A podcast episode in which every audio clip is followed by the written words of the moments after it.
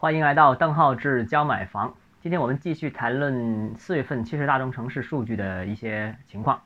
那昨天说了四大一线城市的表现，也专门说了深圳的降温和广州的持续啊。今天说说二线城市啊，就二线城市包括什么？呃呃，这个宁波啊、杭州啊，也有广东的这个佛山呐、东莞等等这些城市。那二线城市的房价涨幅呢，是超过了一线城市，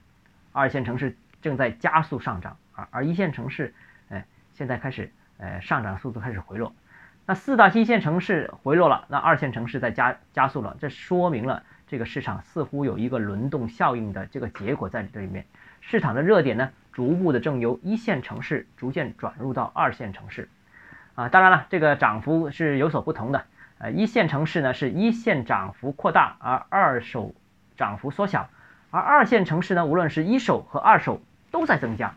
啊，这个为什么会出现这种情况？我们呃晚一点再跟他讨跟大家讨论啊。就是二线城市整体一二手都涨，一线城市是有所分化的。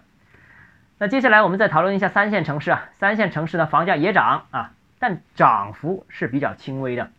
三线城市楼市呢，也有一定程度的升温，但无论是同比数据还是环比数据，无论是房价上涨的比例还是上涨的幅度，三线城市和一线城市都。相去甚远啊！一线城市基本上是今年跟去年同期相比涨了十几个百分点，而这个呃三线城市可能涨了几个百分点，很少很少啊。三线城市不单指跟一线城市差距很大，其实跟二线城市也有一定的差距啊。所以看来现在三线城市的行情呢，有一种浅尝即止的这样一个感觉。基本上虽然啊也能涨，但是爆发性的可能并不大。现在。楼市跟股市一样，二八效应很明显，能涨的仍然是少数，涨得多的是少数，大多数也没涨。另外一个呢，就值得注意的是，呃，之前已经曾经提过的限价政策可能会让部分数据失真。一线城市我们看到啊，这个一手房价同比，就同比去年了，同比是涨了百分之五点八，而二手房价是同比同比涨了百分之十一点三，明显的二手比一手涨多了很多，一二手的这个倒挂非常严重。这个其实明显不符合市场规律啊，怎么地也应该差不多吧，不会说所有人都涌去买二手房，就没人买一手房，或者买一手房的人特别少。其实是市场是刚刚相反的，一手房反而有开发商造势，那些板块反而容易卖贵啊。这个我觉得读者应该留意这个问题。这个问题在二三线城市其实并不严重，二三线城市的统计数据显示，其实一手房的涨幅和二手房的涨幅基本上是持平的，非常接近。只有一线城市才是二手房涨得多，一手房涨得少，这个和一线城市这个限价政策有密切的关系。那一手房限价了，那当然啊显得是稳定了，是吧？好了，那接下来就谈谈后市，这个是大家最关注的，后市会怎么样啊？呃，特别是广州出台了一轮调控政策之后，这个会不会市场进入滞涨啊？这个之前我们谈过。那佛山也有点像像样子，像出想想出调控政策。那东莞、深圳已经停下来了啊，后市怎么样？我觉得有几点：第一，集中供地政策让土地市场反而是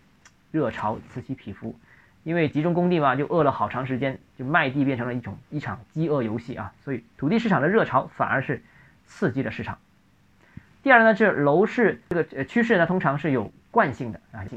那近期这个土地的市场比呃市场比较热，那预计这个情况会延续一段时间。那其实大中城市房地产数据仍然将显示市场是有一定的热度，呃，但是我个人觉得行情有可能接近尾声啊，我我会专门找呃一期时间专门谈一谈我为什么认为中国这一轮房地产市场可能会接近尾声啊，呃，当然这个原因到时候再详细分析，呃，现在提一提就是四月末我们看到 M 二的增速只有百分之八点一，货币增速明显放缓。这个与名义 GDP 的之间的差距已经很少了，那所以货币溢出的效应不是这么明显，那这个将会对楼市的短期走向产生影响啊。呃，之前不是说嘛，这个长期看人口啊，这个前几天我们谈到了人口的问题，中期看土地供应啊，土地供应我们又谈到了集中供地的问题，短期呢，短期看货币，现在货币的确增发的量并不像之前那么多，那所以。可能这轮行情在短期看可能会，呃，走完这个行情，但走完这个行情不不意味着房价会下跌，反而是继续上涨，只不过是快涨变成慢涨而已啊。那，接下来到时候再跟大家详细谈。好，今天节目到这里。如果你个人购房有疑问，想咨询我本人的话，欢迎添加邓浩志教买房六个字拼音首字母小写这个微信号 d h e z j m f。